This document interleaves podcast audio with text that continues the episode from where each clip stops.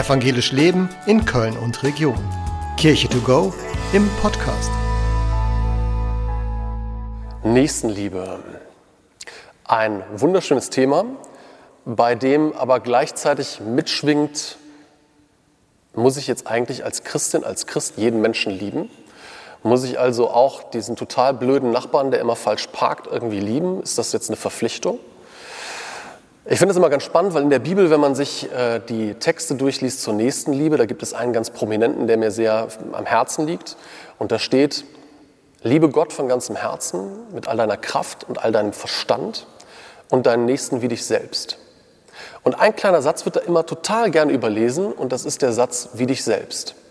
Wir können eigentlich nur anderen Menschen freundlich und gut begegnen, wenn wir auch im Reinen mit uns selber sind wenn wir im Reinen mit Gott sind und wenn wir im Reinen mit uns selber sind.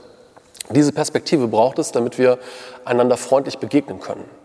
Und das heißt jetzt eben nicht, dass ich meinen Nachbarn, der immer falsch parkt, lieben muss von ganzem Herzen, so wie ich meine Freundin liebe oder wie sich Partner lieben, sondern dass ich Menschen so wahrnehme, dass auch sie geliebte Kinder Gottes sind. Dass man sich im gegenseitigen Respekt begegnet. Und zwar in dem Wissen, dass jeder Mensch es verdient hat, so wahrgenommen zu werden. Von daher, liebe deinen Nächsten wie dich selbst, klingt erstmal schön, mag vielleicht auch eine Verpflichtung sein, geht aber nie ohne diese beiden Perspektiven, ohne Gott und dass ich mich auch selber lieben und annehmen kann.